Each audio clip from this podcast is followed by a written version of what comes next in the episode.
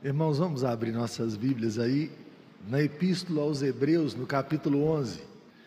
Epístola aos Hebreus, capítulo 11. O tema de hoje é Você foi planejado para agradar a Deus. E eu quero falar de alguém que viveu de forma coerente os seus dias para agradar a Deus. Alguém que, apesar das fraquezas e das batalhas que enfrentou, viveu para agradar a Deus.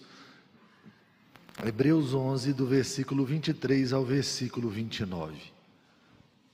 Diz assim a palavra do nosso Deus: Pela fé, Moisés, apenas nascido, foi ocultado por seus pais durante três meses, porque viram que a criança era formosa. Também não ficaram amedrontados pelo decreto do rei. Pela fé, Moisés, quando já homem feito, recusou ser chamado filho da filha de Faraó, preferindo ser maltratado junto com o povo de Deus, a usufruir prazeres transitórios do pecado, porquanto considerou o opróbrio de Cristo por maiores riquezas do que os tesouros do Egito, porque contemplava o galardão. Pela fé, ele abandonou o Egito, não ficando amedrontado com a cólera do rei, antes permaneceu firme, como quem vê aquele que é invisível. Pela fé celebrou a Páscoa e o derramamento do sangue, para que o exterminador não tocasse nos primogênitos dos israelitas. Pela fé atravessaram o mar vermelho, como por terra seca, tentando os egípcios, foram tragados de todo. Teve umas férias de janeiro.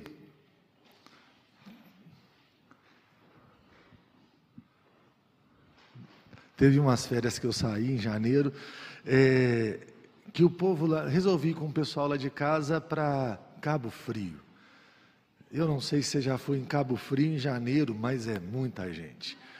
E quando eu fui para Cabo Frio em janeiro, talvez tenha sido assim uma das épocas uma das praias que eu fui que mais pessoas tinham naquele lugar, assim, por metro quadrado, era muita gente num lugar só. E, e, eles estavam começando uma coisa nas praias. Quando as crianças se perdiam, você já deve ter visto isso em alguma praia. O pessoal começava a pegar a criança, botava no ombro e começava a bater palma. Você já viu isso na praia?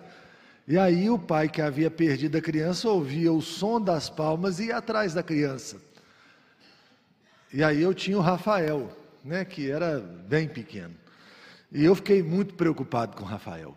E todos os dias eu chegava na praia e eu falava com o Rafael assim: Rafael, você está vendo aquela barraca de pizza ali? Estou. Está vendo aqui aquele açaí? Estou. Está vendo? Nós estamos aqui, Rafael, todos os dias, todos os dias. E todo dia eu fazia a mesma coisa. Teve um dia que um amigo meu chegou na praia, o Rafael conseguiu pegar esse amigo e levar até onde eu estava. Eu fiquei assim, que coisa boa, ele aprendeu, ele não vai se perder. Numa bela tarde, eu falei, eu não vou para a praia hoje, vou ficar em casa. E fiquei em casa. Um tempo depois eu resolvi ir para a praia. Quando eu chego na praia, a Chilinha vem encontrar comigo e ela fala assim: adivinha quem perdeu? Quase que eu falei o Pedro, né? O Pedro já era grande. E ela falou assim: o Rafael. Aí eu falei, o Rafael se perdeu, se perdeu. E aí começou né, me contar, ficou algum tempo e tal, e tentaram te ligar, não conseguiram. Foi toda essa história. Quando ele me viu, ele entrou para dentro do mar, porque eu acho que ele ficou envergonhado. E eu fui atrás, e eu fui perguntar assim: Ô oh, Rafa, o que, que aconteceu? Aí quando eu cheguei perto dele, ele me fez uma pergunta que aquilo me marcou profundamente. Ele olhou para mim, menininho, e falou assim: Ô pai, onde foi que eu errei? Ele não sabia, ele entrou no mar. Quando ele saiu, ele estava em outro lugar. E aí, o que eu não sabia, deveria saber que todo lugar tinha uma pizza e um açaí.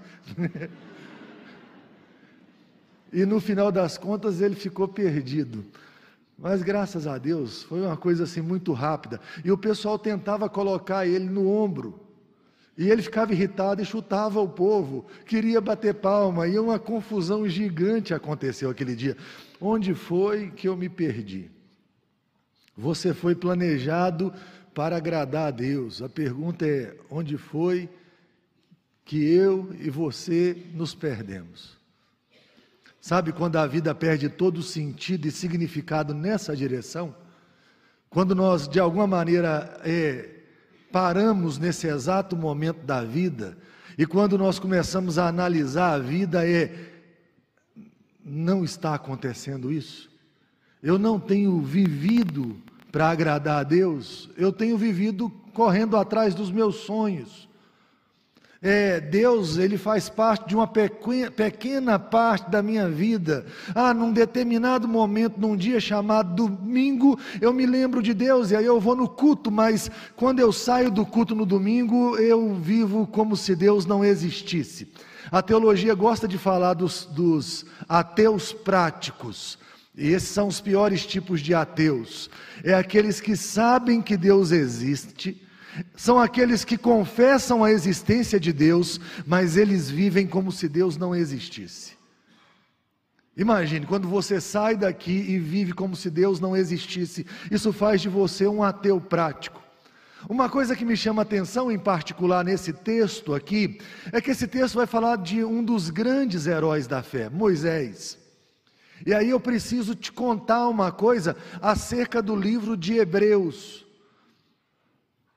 Lá no ano 49 depois de Cristo, um imperador chamado Cláudio, ele expulsa os judeus é, de Roma. Lá no ano 49 depois de Cristo, expulsa os judeus de Roma, porque havia uma dissensão ali entre os judeus cristãos e os não cristãos. Os cristãos chegaram em Roma dizendo Jesus é o Cristo. Os não cristãos começaram a ficar revoltados com aquilo. O imperador expulsa todos. Já haviam tido algumas rebeliões dos judeus. Eles são expulsos de lá. E aí esse povo começa a viver uma realidade difícil da fé que você já deve ter vivido, eu já vivi. É aquela realidade bem assim, onde Deus está quando eu mais preciso.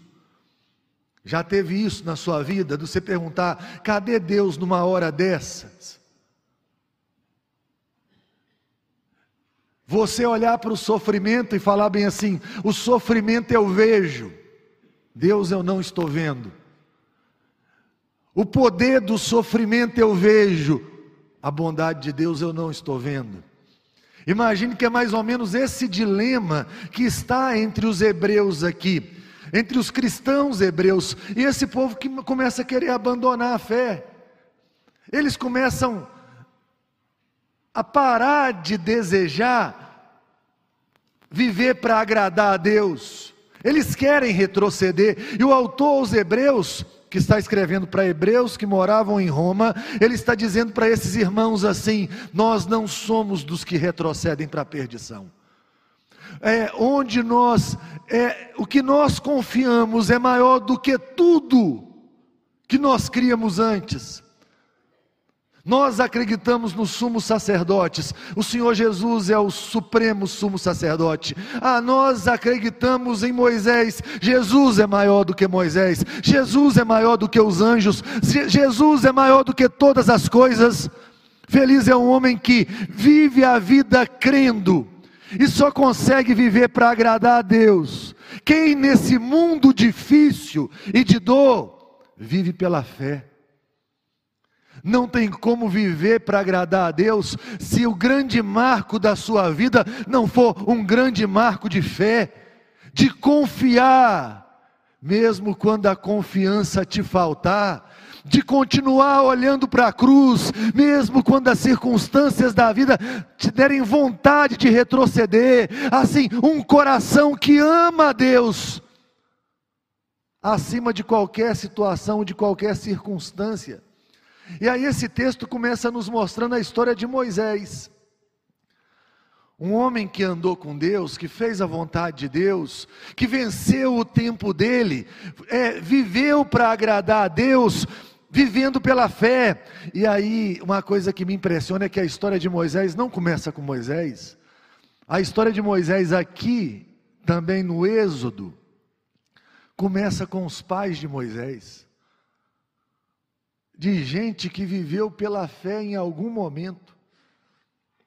É difícil entender muito aqui nesse texto por que, que os pais livraram Moisés porque era uma criança formosa. Você vai ver Estevão no apedrejamento repetindo a mesma coisa. É, existem tradições rabínicas que dizem que Deus apareceu aos pais de Moisés e, e disse aos pais de Moisés que ele seria o salvador daquele povo. Seja quais forem as razões, os pais de Moisés preservaram Moisés da morte. Faraó havia determinado que as crianças daquele momento fossem todas mortas.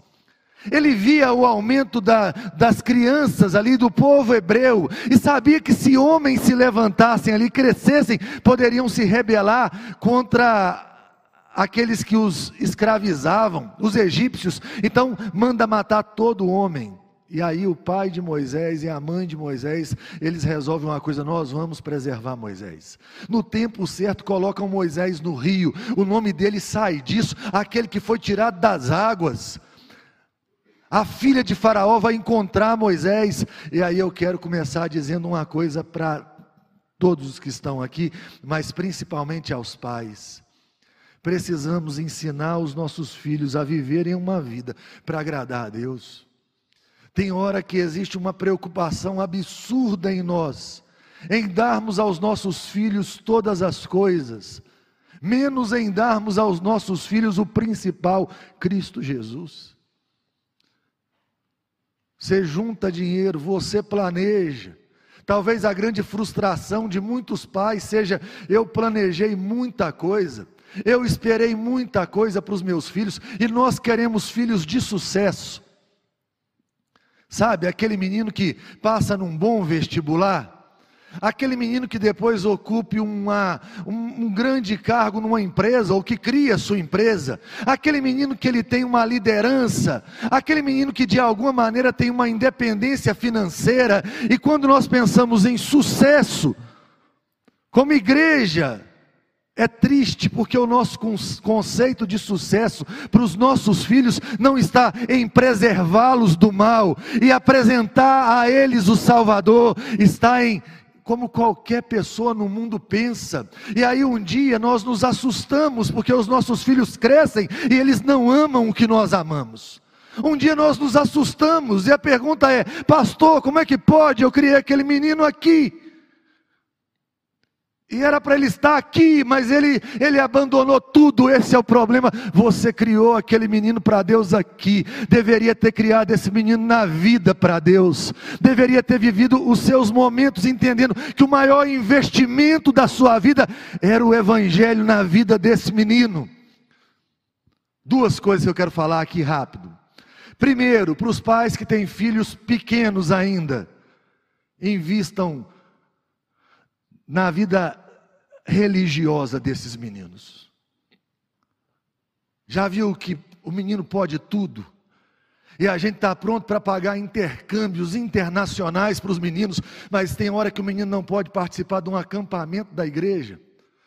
Ah, tem hora que nós estamos dispostos a investirmos assim muito dinheiro para uma boa educação. Ah, mas esses meninos não podem se envolver com as coisas que têm a ver com, com fazer o avanço do Evangelho de Cristo na terra, você precisa mudar seus conceitos.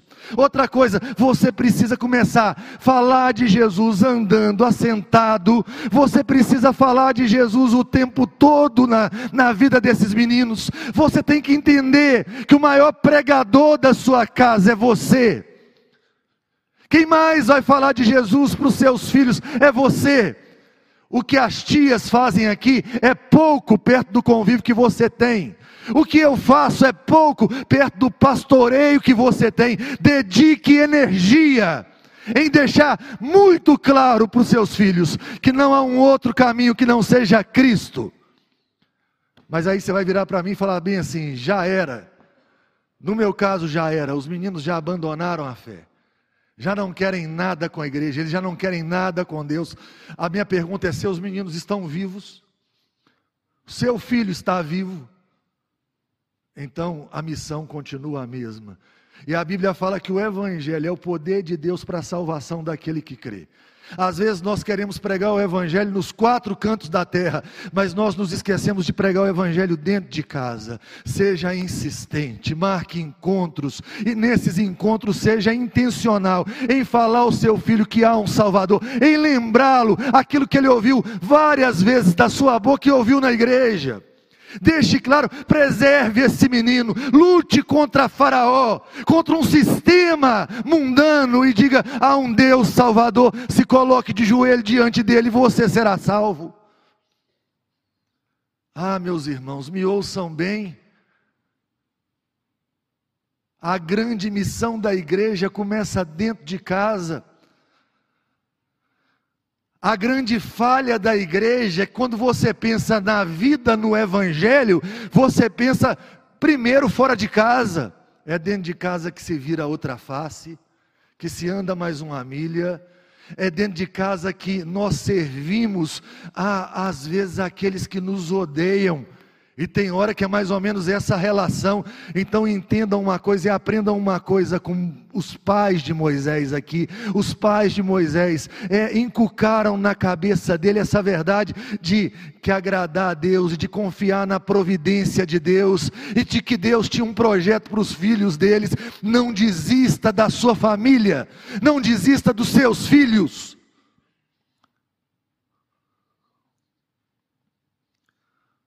Eu acho interessante que se um filho meu ficar doente hoje, de alguma enfermidade, sabe, dessas que tiram o sono da gente, e dessas que não saem da noite para o dia, e dessas que você tem que gastar muitos recursos, e que você perde noites para que ele fique bem, eu farei.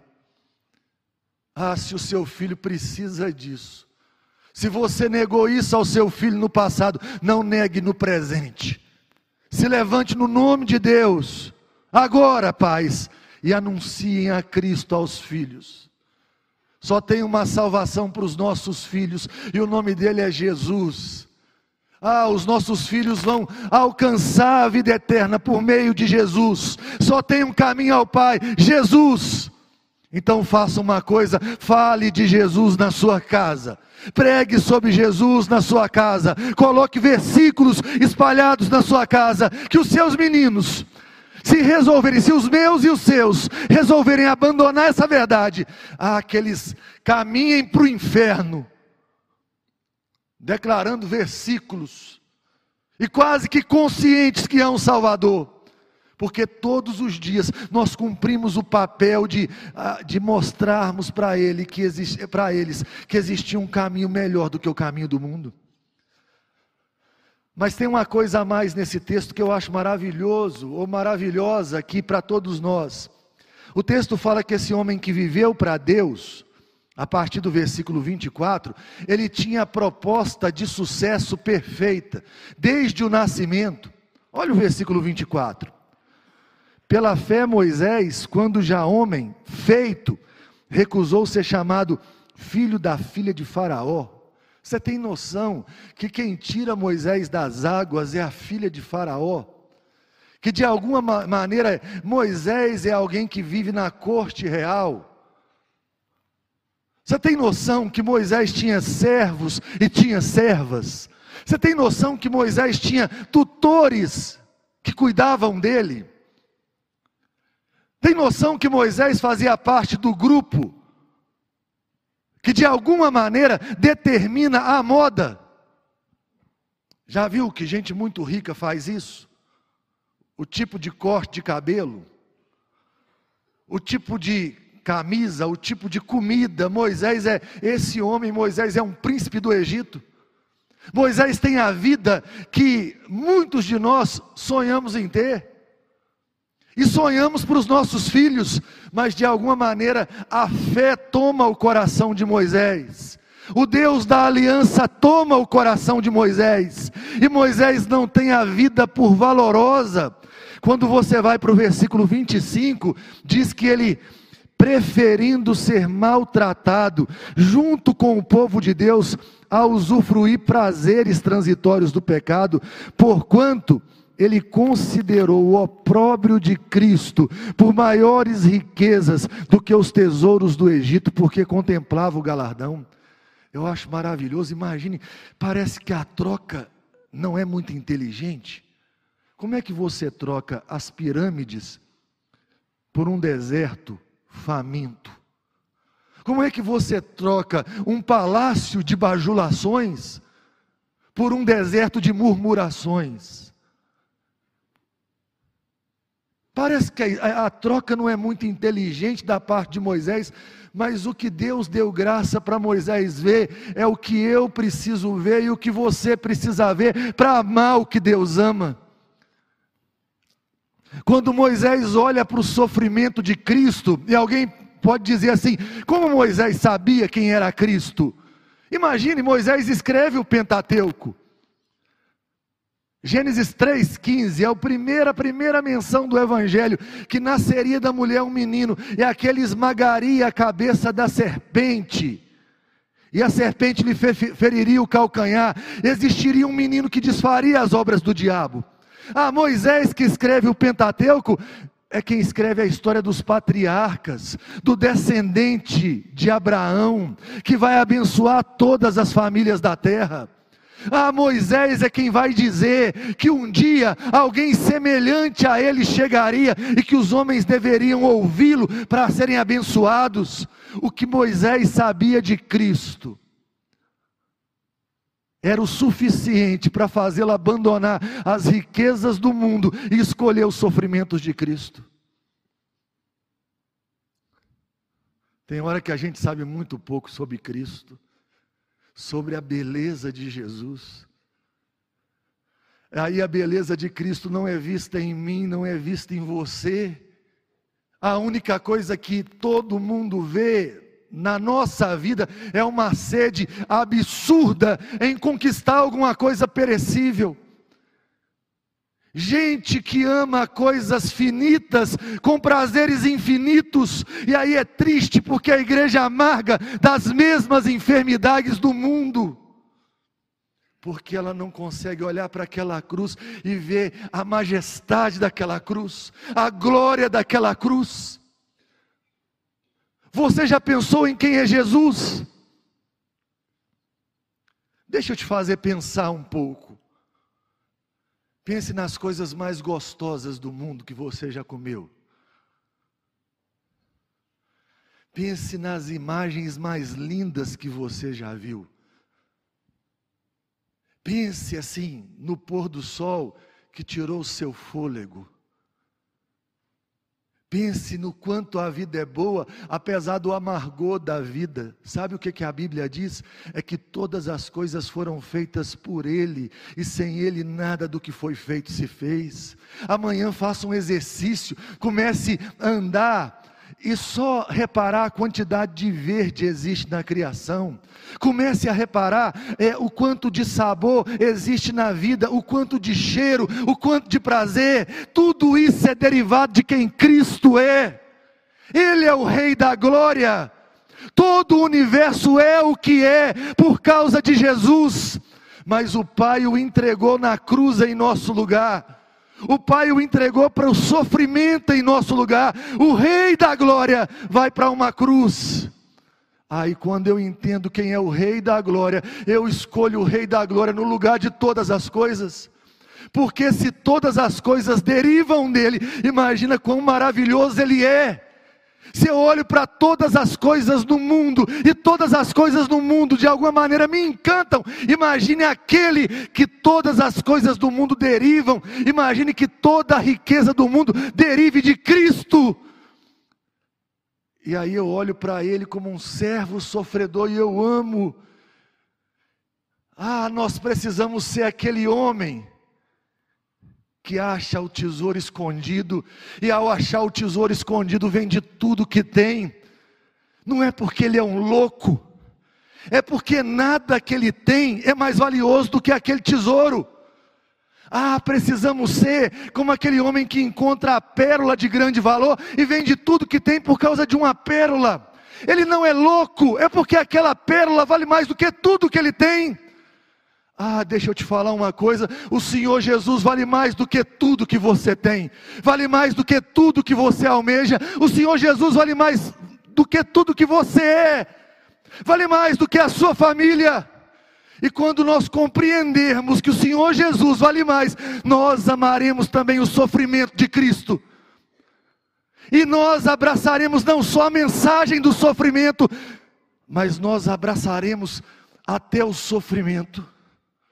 Se o sofrimento for um meio de glorificar a Cristo, se o sofrimento foi um meio de eu, de eu, de eu participar de quem Ele é, se alguém olhar para mim e falar, parece com Cristo, ah, eu vou abraçar esse sofrimento, porque o que importa é conhecer a Deus e fazer a vontade de Deus. Mas o texto continua.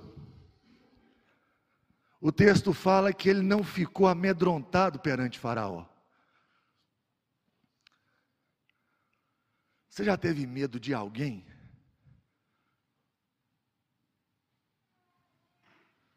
Sabe quando alguém mexe tanto com você que ele guia quem você é? O que, que o fulano vai pensar de mim?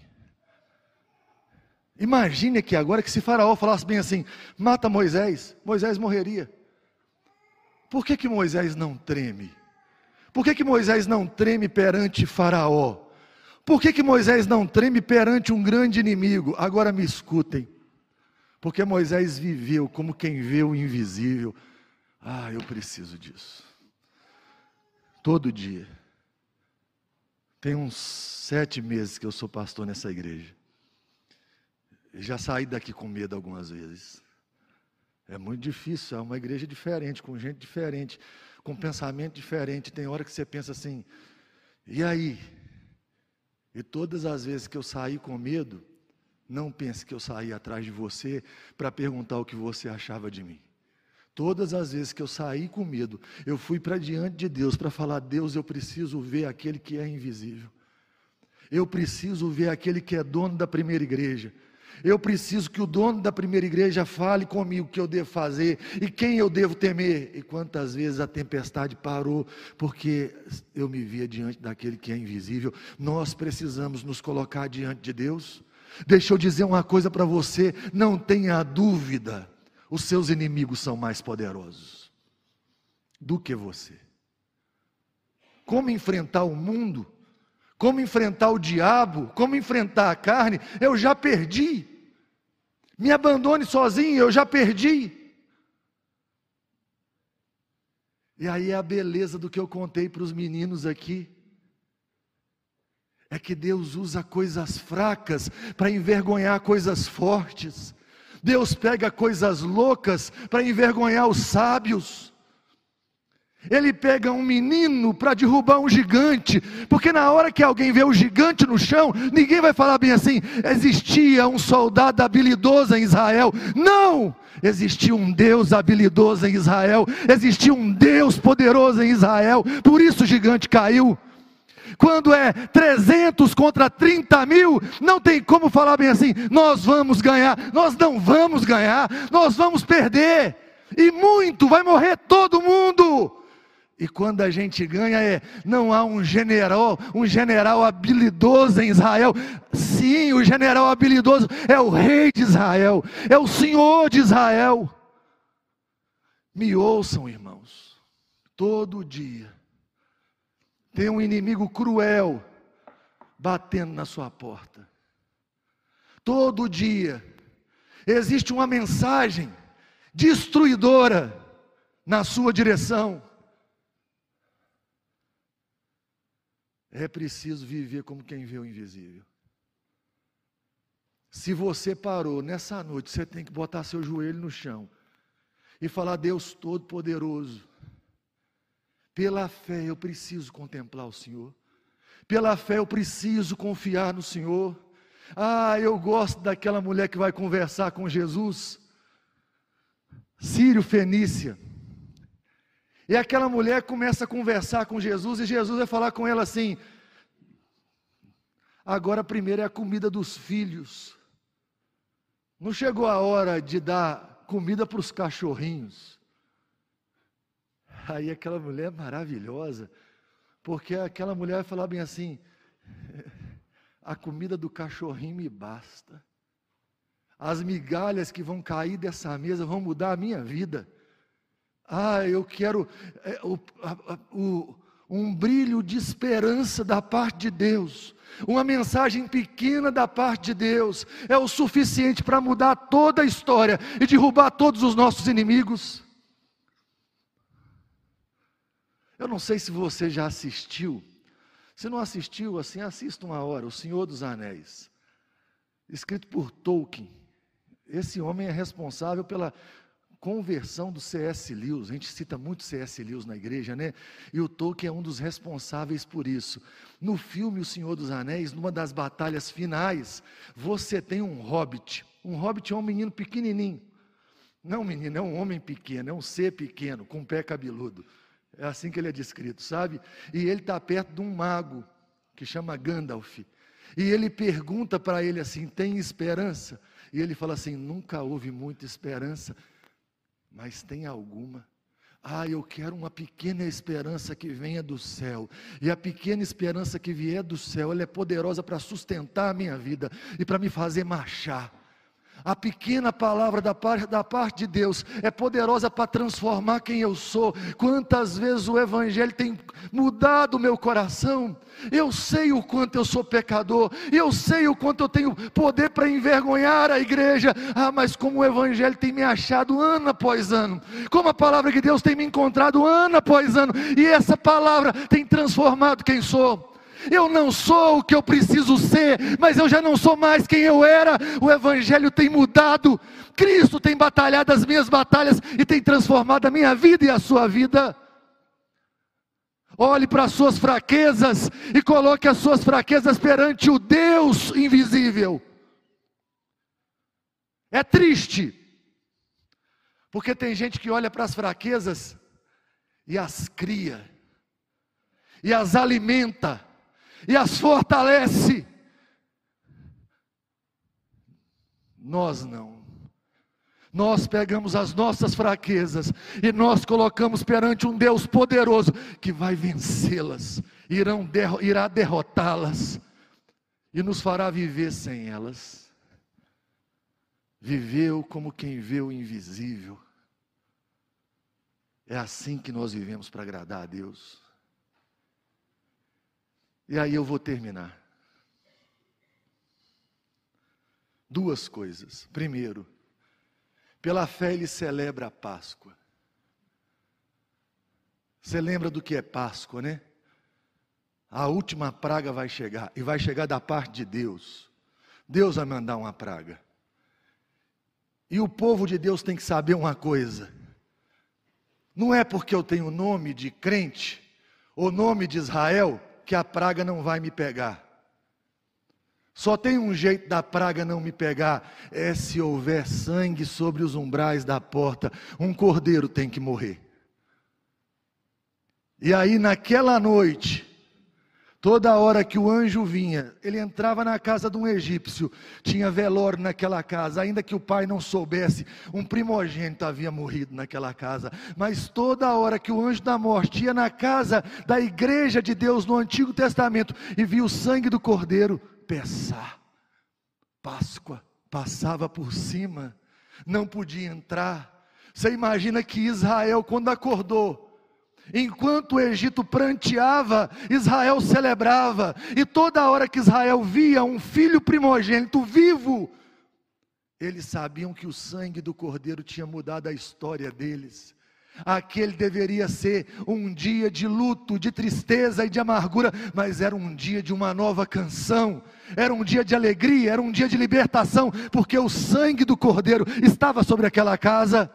Pela fé celebrou a Páscoa, Irmãos, me ouçam, me ouçam, com toda a capacidade que vocês têm de ouvir alguém, pela fé celebrem a Páscoa, confiem no Senhor Jesus, coloque o sangue de Jesus sobre a vida de vocês e sobre a casa de vocês. Entendam que sem Cristo o anjo da morte entrará e não sairá ninguém vivo, mas com Cristo a vida eterna já invadiu a nossa casa já invadiu a nossa vida. E pela fé ele atravessou o Mar Vermelho. Imagine encurralado pelo exército mais poderoso da terra, que está com sangue no olho e quer te matar. Na frente tem um mar, atrás tem um exército. Você olha para Deus e fala: e agora? Ele vai dizer: diga ao povo que marche. É bonito, mas você marcharia? Você marcharia para dentro do mar? E Moisés vai levantar a mão e Deus vai abrir o mar vermelho. Imagine o terror de atravessar aquele mar. Tinha uma conversa dos teólogos liberais do passado, que há um lugar ali no Mar Vermelho, e existe mesmo, que num determinado momento do ano que você consegue passar, atravessar o mar com a água na canela. Eu lembro que uma vez eu li uma tirinha de um cristão sobre isso. E ele diria bem assim: isso explica muito bem como o povo de Israel atravessou o mar, mas não explica como os egípcios foram afogados. Sabe, os egípcios foram afogados, os inimigos da igreja perderam a batalha. Eles acharam que aquele livramento era para todo mundo, que aquele túnel de água era para todo mundo, não, aquilo era para o povo de Deus. E aí, quando eles entram ali, eles são todos destruídos.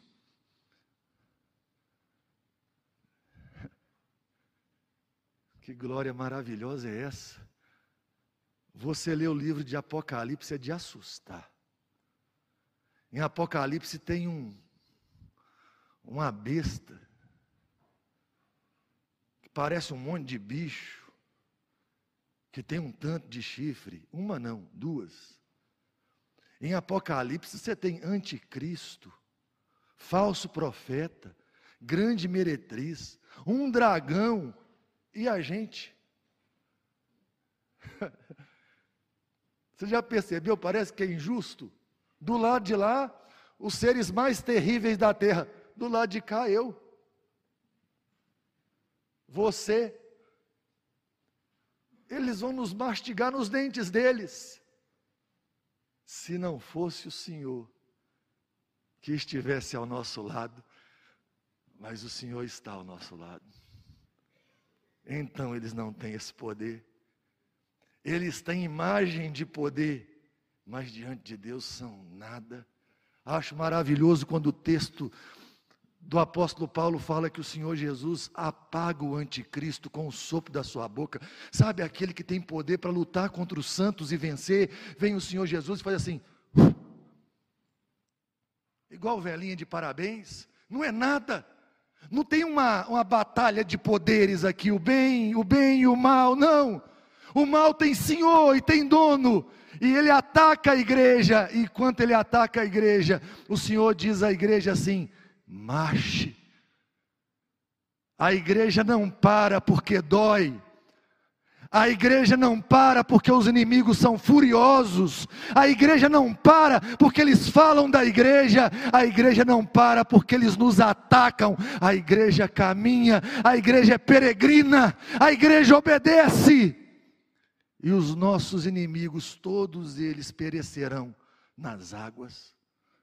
Todos eles serão derrotados, todos eles cairão perante o grande e poderoso Deus, não sobrará um deles, nenhum deles, e um dia, um dia nós estaremos do lado de lá do mar, um dia nós estaremos do lado de lá do rio, e nós cantaremos uma canção de louvor a Deus, nós olharemos para a história, e aí, como Miriam, nós faremos um culto de adoração e nós diremos naquele culto: digno é o cordeiro que foi morto, digno é o cordeiro de receber glória, honra e louvor, e não é por um instante, é pelos séculos dos séculos. A nossa vida e a nossa glória nós devemos ao cordeiro, nós devemos a Cristo, nós devemos a Deus. Como não viver para agradar esse Deus?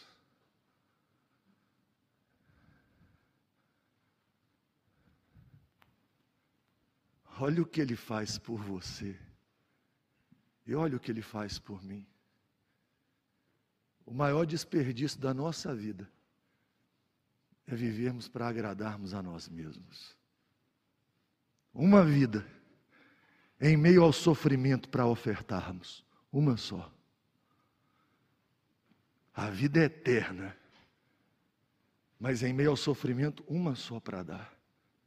Eu não posso gastar essa vida comigo.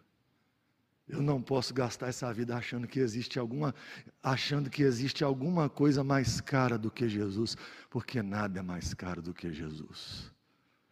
E aí a palavra para cada membro dessa igreja, tanto os que estão aqui quanto os que estão assistindo, é: vivam para agradar a Deus, se entreguem totalmente a Deus, vendam conforme a parábola ali, tudo que tem por causa desse tesouro. Você fala, nada vale mais do que esse tesouro, nada vale mais do que essa pérola. Eu vou viver meus dias por causa dele e para ele.